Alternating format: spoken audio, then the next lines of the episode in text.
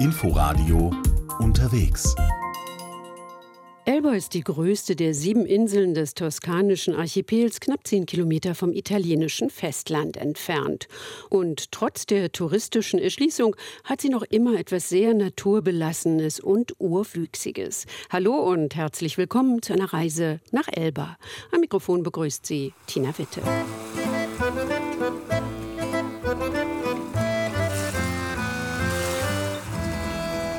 Der Urlaub beginnt schon auf der 70-minütigen Fährfahrt von Piombino nach Porto Ferraio, dem Hauptort der Insel im Norden. Mein Ziel ist Sant'Andrea im Nordwesten. Das ist eigentlich gar nicht so weit entfernt, aber die Fahrt dauert doch etwa eine Stunde auf der Küstenstraße, die sich am Tyrrhenischen Meer dahin windet, durch üppige Vegetation mit Riesenoleandern und großen Rosmarinbüschen zwischen Steineichen, Kastanien, Pinien, Oliven und Feigenbäumen. Sie endet an einer Bucht mit kleinem Strand, eingerahmt von Granitfelsen. Ein paar kleine Hotels und Restaurants und viel Natur. Das ist Sant'Andrea, ein ganz besonderer Ort, sagt Maurizio Testa, dessen Familie schon seit Generationen hier lebt. Das ist praktisch wie eine Insel auf der Insel. Das sagen auch viele meiner Gäste. Wir sind hier in einer geschützten, ruhigen Bucht, auch im August zum Beispiel, wenn es in anderen Teilen der Inseln sehr voll ist und laut, bleibt es hier doch immer viel ruhiger, auch wenn mehr Gäste da sind. Es ist ein kleiner Ort, sehr ursprünglich. Und hier kümmern sich noch die Einheimischen um ihre Betriebe. Auch Maurizio. Ihm gehört ein kleines Boutique-Hotel mit 20 Zimmern, nicht weit vom Strand entfernt.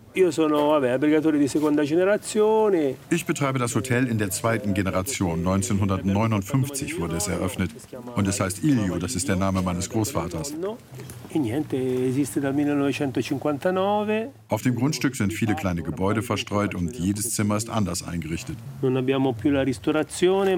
Wir haben kein eigenes Restaurant mehr, aber wir geben jedes Jahr für unsere Gäste einen Guide heraus mit den Restaurants, die ich mit meiner Frau getestet habe. Das ist nichts Kommerzielles, eher wie ein Geheimtipp.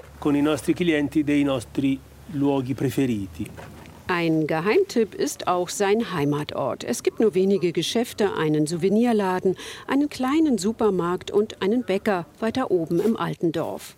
Die Stimmung ist entspannt und es ist in einem positiven Sinn so gar nicht schick. Es gibt keine großen Hotels und es soll auch nicht mehr davon geben. Das Bestehende soll geschützt und die Traditionen bewahrt werden, sagt Maurizio.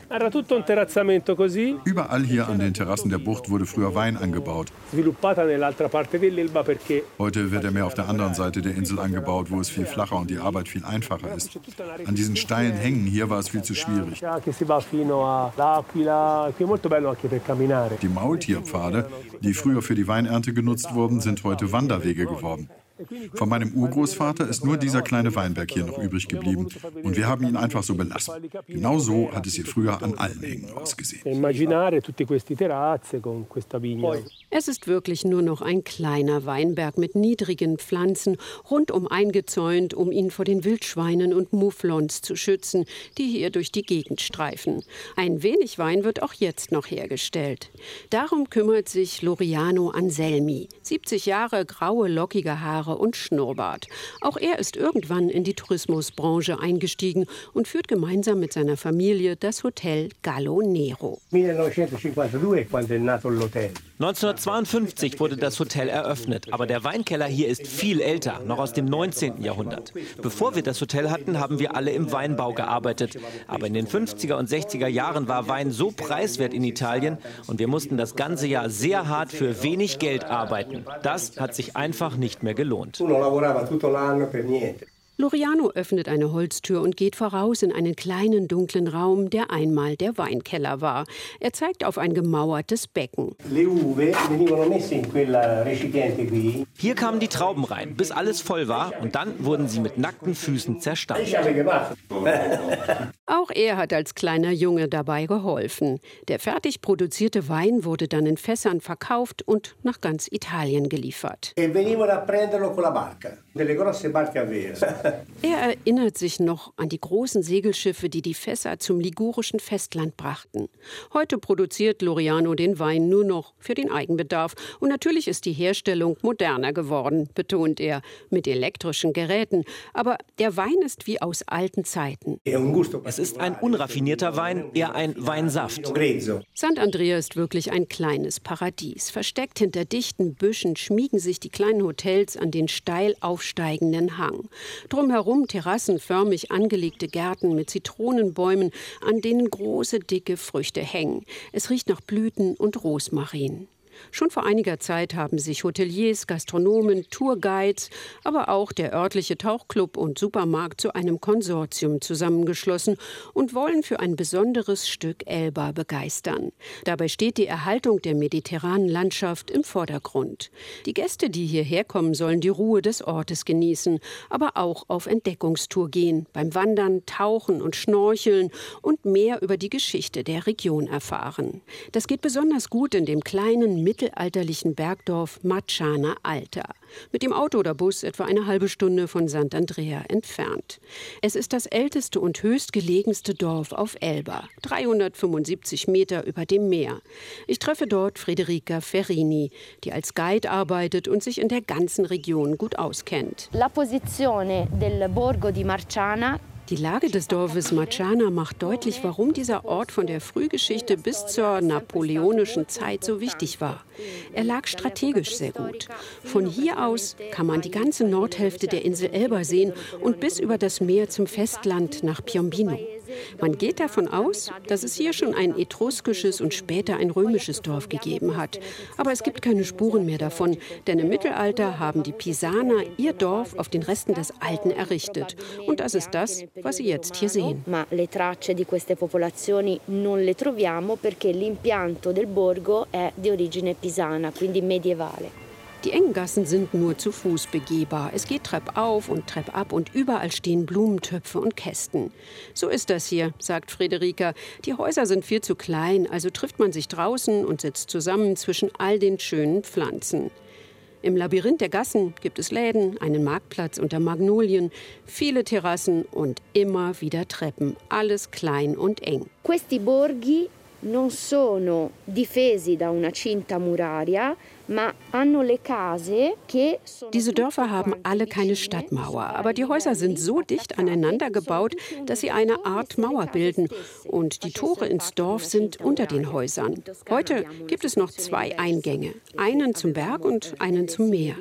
Das unterscheidet sich von anderen Teilen der Toskana. Dort haben die Adligen Schutzmauern um ihre Dörfer errichtet. Aber hier gab es keine Adligen, sondern die politischen Mächte, die die Insel gerade erobert hatten. Orte wie Sant'Andrea, Patresi und so weiter gab es noch gar nicht, sondern dort waren die Ländereien und Felder von den Menschen, die in Marciana wohnten. Äh, Patresi, eccetera, erano le campagne delle persone che abitavano a Marciana. Politische Mächte gab es hier viele verschiedene. Im 12. Jahrhundert waren es die Pisaner und Genoveser, die die verschiedenen Inseln des toskanischen Archipels besetzt hatten und verwalteten. E sono i pisani che hanno dato Die Pisaner waren es auch, die hier oben eine Festung errichtet haben, um die Einwohner in Marciana vor den Piraten zu schützen. Denn wenn die Piraten hier ankamen, dann plünderten sie das Dorf und wenn sie keine großen Schätze fanden, dann nahmen sie auch Menschen mit, um sie als Sklaven zu verkaufen. Die Festung war deshalb nicht nur ein Ort, um von oben die Insel und das Meer zu kontrollieren, sondern sie sollte auch die Einheimischen schützen ma soprattutto per difendere le persone. Die retteten sich dann in die Festung, wenn die Piraten kamen. Auf die Pisaner folgte die Dynastie der Appiani. Sie bauten die Festung weiter aus und errichteten im Dorf ihren eigenen Palazzo, den es auch heute noch gibt, allerdings in Privatbesitz und nicht zu besichtigen. Im 15. Jahrhundert war der Ort so sicher, dass er sogar das Recht erhielt, Münzen zu prägen. Später, im 16. Jahrhundert, war Marciana dann doch noch in der Hand von Piraten und noch später im Besitz der mächtigen Familie Medici. E poi Marciana diventa importante nel 1800 quando siamo francesi Wichtig war Marciana auch im 19. Jahrhundert während der französischen Zeit, als Napoleon hierher kam. Er hatte viele seiner Häuser hier. Seine Mutter und viele Generäle waren genau hier in Marciana, während er auf Madonna del Monte war. Stavano proprio qua nel borgo di Marciana. Lui alla Madonna del Monte. Das ist ein noch immer sehr beliebter Wallfahrtsort, der oberhalb von Marciana liegt. Man erreicht ihn durch einen Kastanienwald und über viele große Steinstufen. Ein knappes Jahr verbrachte der entmachtete Kaiser auf Elba und einige Zeit auch hier. Zum einen, um seine Geliebte zu treffen, aber nicht nur das. La Madonna del Monte per Napoleone è stato un luogo strategico. Madonna del Monte war für Napoleon ein wichtiger strategischer Punkt, weil man von dort aus den ganzen Norden der Insel, die Küste der Toskana und bis nach Korsika sehen konnte.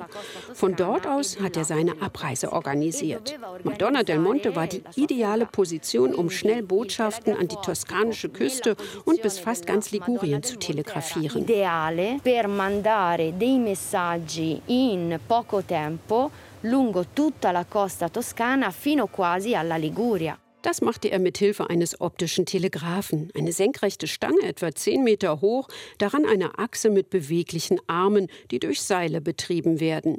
Jede Position der Arme entspricht einem Buchstaben oder einer Zahl.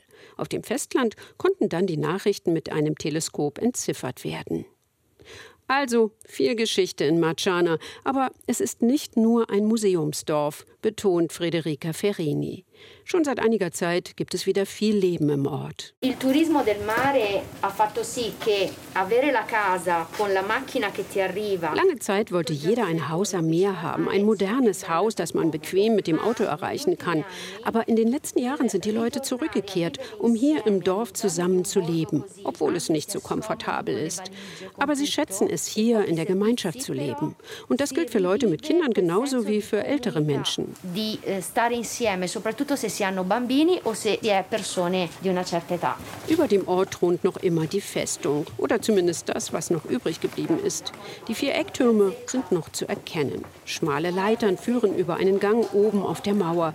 Von dort hat man einen großartigen Blick auf die Dächer des Dorfes Marciana, auf den Nachbarort Poggio, die kleine Hafenstadt Marciana Marina und natürlich das Meer. L'Elba è al centro del Tirreno, quindi è sempre stata importante per i traffici commerciali.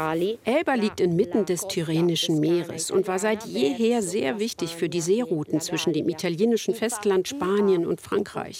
Es gibt natürlich viele wichtige Häfen, aber Elba war besonders interessant wegen der Mineralien, vor allem Eisen auf der Ostseite der Insel. Auch heute noch ist Elba sehr reich an Eisenerz, das durch die UNESCO geschützt ist und sehr wichtig für Italien. Protezione dell'UNESCO proprio come riserve importanti per l'Italia. Der Blick von hier oben ist fantastisch. Es ist genau der richtige Moment für die Erzählung einer Legende. Es ist die Legende der Göttin Venus, die aus dem Wasser des Tyrrhenischen Meeres entstieg und dabei lösten sich sieben Perlen ihrer Halskette und sanken auf dem Meeresboden. So sind die sieben Inseln des toskanischen Archipels entstanden.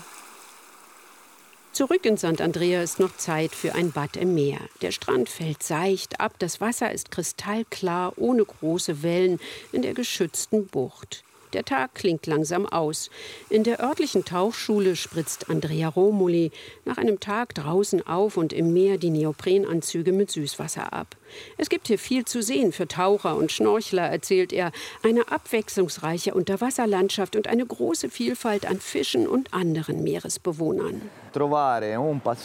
e. Es gibt hier Strömungen, die Walen und Delfinen viel Nahrung bieten und man kann sie dicht an der Küste sehen. Das ist überall auf Elba so, aber nur hier kommen Wale und Delfine so nah an die Küste. Die Küsten von Elba sind Teil des Nationalparks Toskanischer Archipel und unterliegen vielen Schutzmaßnahmen, die zu einem gut funktionierenden Ökosystem beitragen. Aber dennoch macht sich auch hier der Klimawandel bemerkbar.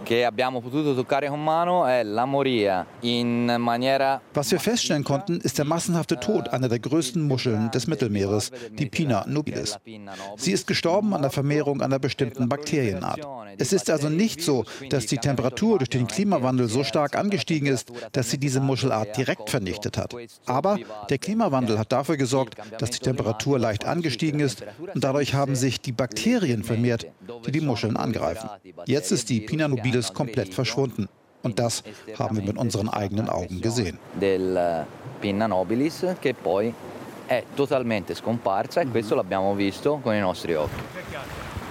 Am Abend machen sich viele Einheimische und Gäste am östlichen Ende des Strandes auf den Weg zu den Granitfelsen. Es geht über schmale Holzstege und Brücken auf ein wellenförmiges Plateau. Meer und Wind haben es geformt und geglättet. Einige Angler fischen noch für das Abendessen. Paare und kleine Gruppen haben schon ihren Platz für den Sonnenuntergang gefunden. Die Stimmung ist entspannt. Am Horizont versinkt die Sonne langsam im Meer und taucht alles in spektakuläre Rottöne.